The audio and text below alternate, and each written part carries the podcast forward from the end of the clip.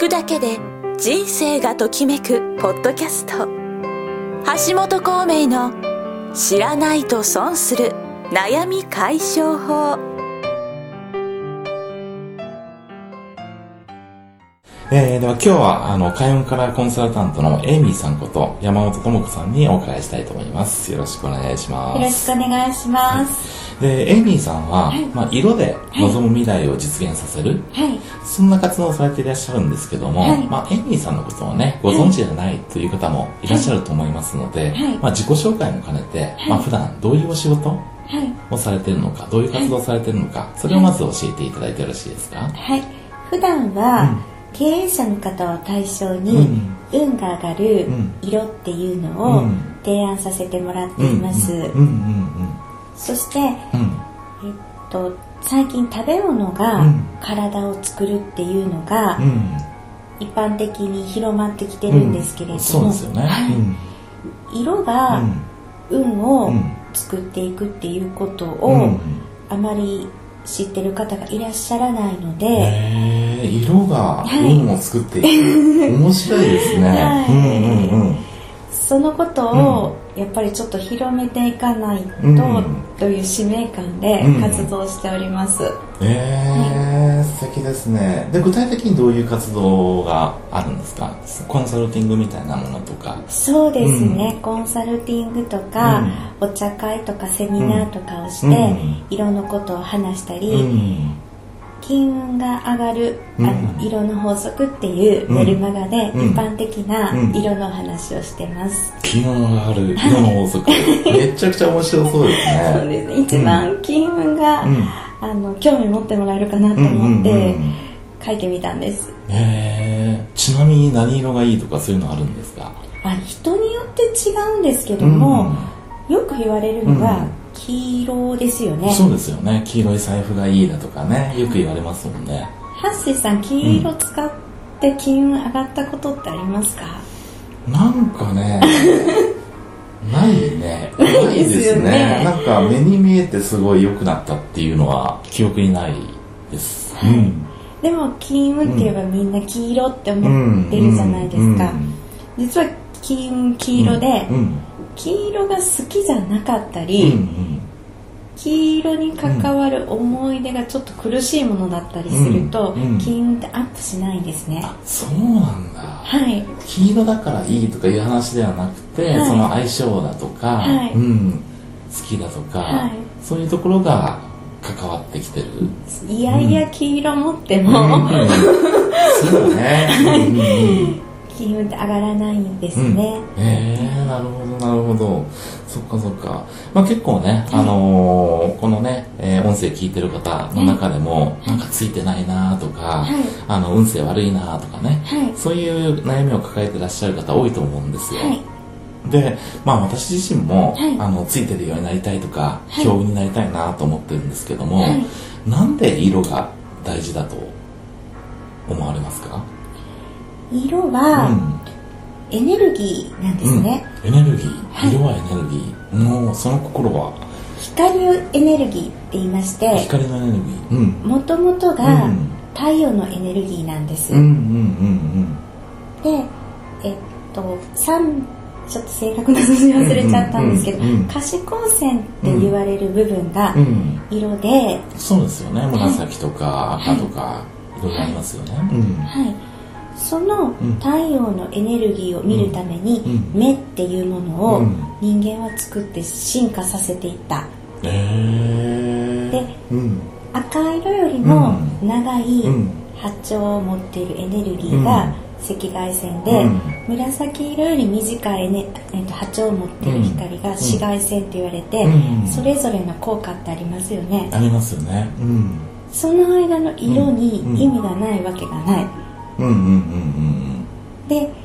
その色のエネルギーに今まであまりね知識がなかったんで使えてなかったんですけど、うん、上手に使えば、うん、その太陽のエネルギーを上手に利用して運が上がっていくんです。ええー、そうなんだ。はい。でも面白いですね。その色を認識するために目が進化してきたって初めて聞いたんですけども、はい、まあそれぐらいもう色ってすごい大事で、色はエネルギーで、はいで各々の色にそのエネルギーなり意味合いがある、はい、そうなんですよ、うん、でそれほど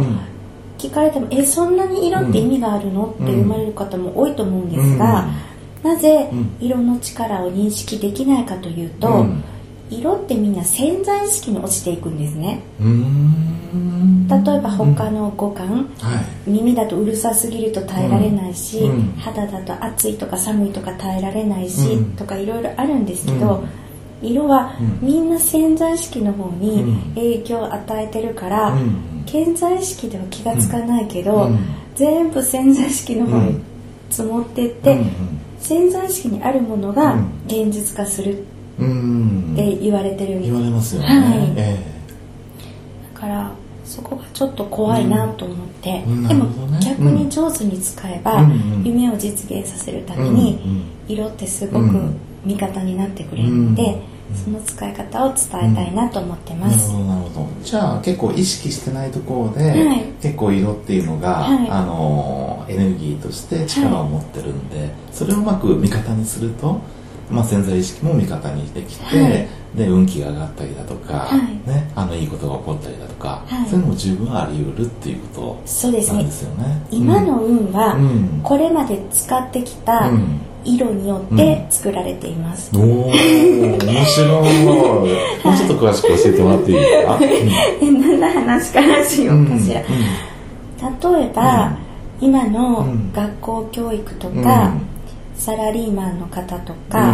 うん、グレーを使う機会がとても多いんですよ。多いですね。はい。例えばオフィスはグレーのオフィスだと効率が上がるって言われてるし、子供さんの制服もグレーが多い、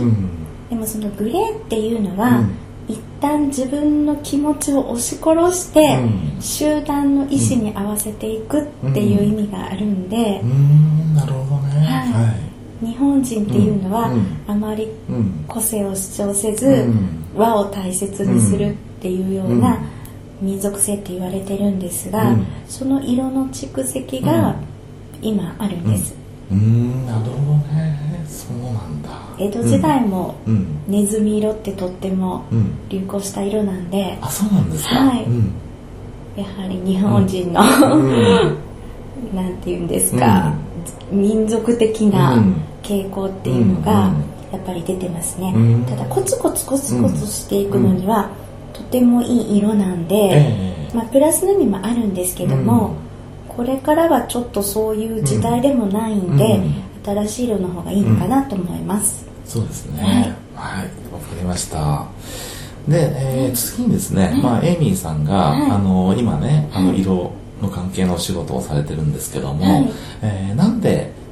色で望む未来を実現させる、はい、そんなお仕事をされるようになったのか、まあ、そのきっかけだとか理由みたいなものがあれば教えていただいていいですか、2つあるんです。2つあるんですか、はい、うん、まず最初に、うんうん、私が色を使って51日で結婚したということ。ええー、おめでとうございます。ありがとうございます、うん、え2つ目が、うん、夫の、あのスーツの色を変えると、営業成績が上がったっていうことです。へえいいことずくめじゃないですか。はい。へ結婚できて、はい、ご主人の営業成績も上がって。結局上がって、うん、まあ私関西出身で関西に住んでたんですけど、うん、夫栄転して、東京本社勤めになって、で当時はまだオリンピックとかが決まる前だったんですけども、引っ越した後に、オリンピックが決まって、うん、夫はたまたまその業務に携わっていたんで、うんうん、そこからまた営業成績が伸びていって、みたいな、その話をすると、まあ最初は身の回りの友達だけでやってたことが、どんどんとお客様がしてほしいっていうことで、本格的に始めました。うん。そっかそっか、はい、で実際エイミーさん自身も、その色を使って、はい、自分の運気が上がったりだとかい。いことが起こったりだとか、そういうのもいくつかありますか、ああります、例えば、うん、あそうですね、うんうん、私自身が、ブログ最初、仕事始めた時にブログを書いたんですよ、ブログを書いて、えっと4日目に、日本ブログランキングのカラーセラピー部門第4位、えー、1週間後に第1位、1週間で1位。そして、えっ、と開運カラーのメニュー、その時は本当に2万円でやってたんですけども、2万円でやってて、1週間後にお客様が買ってくれました、当時はまだ関西に住んでたんですけども、関東の方からお客様が来てくれるっていう話になって、でもまあ、ちょっと距離があったんで、日程を調整してるうちに、夫の転勤が決まって、関東に引っ越しになり、それでそちらの方でセッションさせてもらったんですが、その最初のお客様が、土地勘のない私のために場所を探してくれて、そちらでセッションできたんで、うん、その後の仕事もスムーズでした、うん、こんな経験をしております、すごいですね。はい。でその色をあの味方にするっていうか、はい、本格的に使う前は、はい、普通の主婦っていうかまあ、はい、あの開運カラーのこともやってたんですけども、まあそこそこっていう感じそうですね、うん、もう色の仕事をして24年になってて、うん、開運カラーをする前は、うん、えっと日本パーソナルカラリスト協会近畿支部で役員をやってました、あそうなんですか、はい、でパーソナルカラーの普及と、で更新の育成に努めてたんですが、まあまあ名誉職でしたけど。みたいな感じでやって、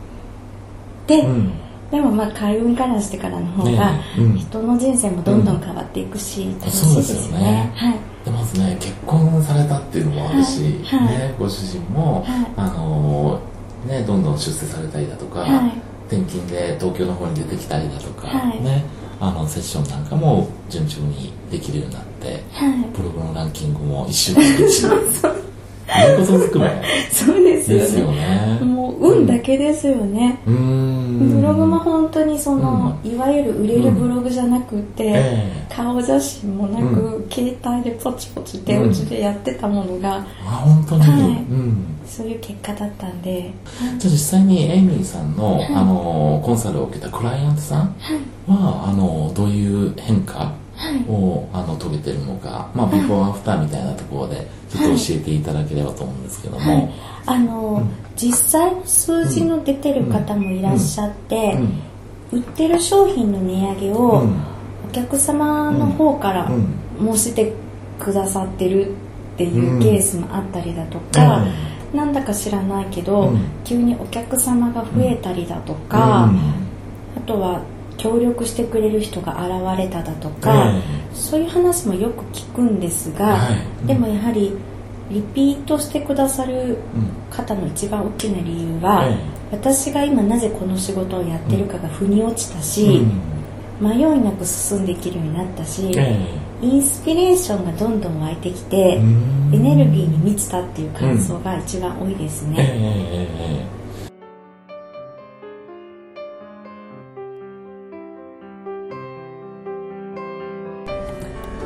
かがだったでしょうか？なぜ色が運を作っているのか？ということを色はエネルギーである。という観点からエイミーさんにお話しいただきました。では今回の魔法の質問です。色の力を味方にするとどんないいことがあると思いますか？色のエネルギーを味方にするとどんないいことがあるでしょうか？次回のポッドキャストではエイミーさんへのインタビューの続きとしてどうすれば色で望む未来を実現できるようになるのか？望む未来を実現する色の使い方のポイントについてお伝えします。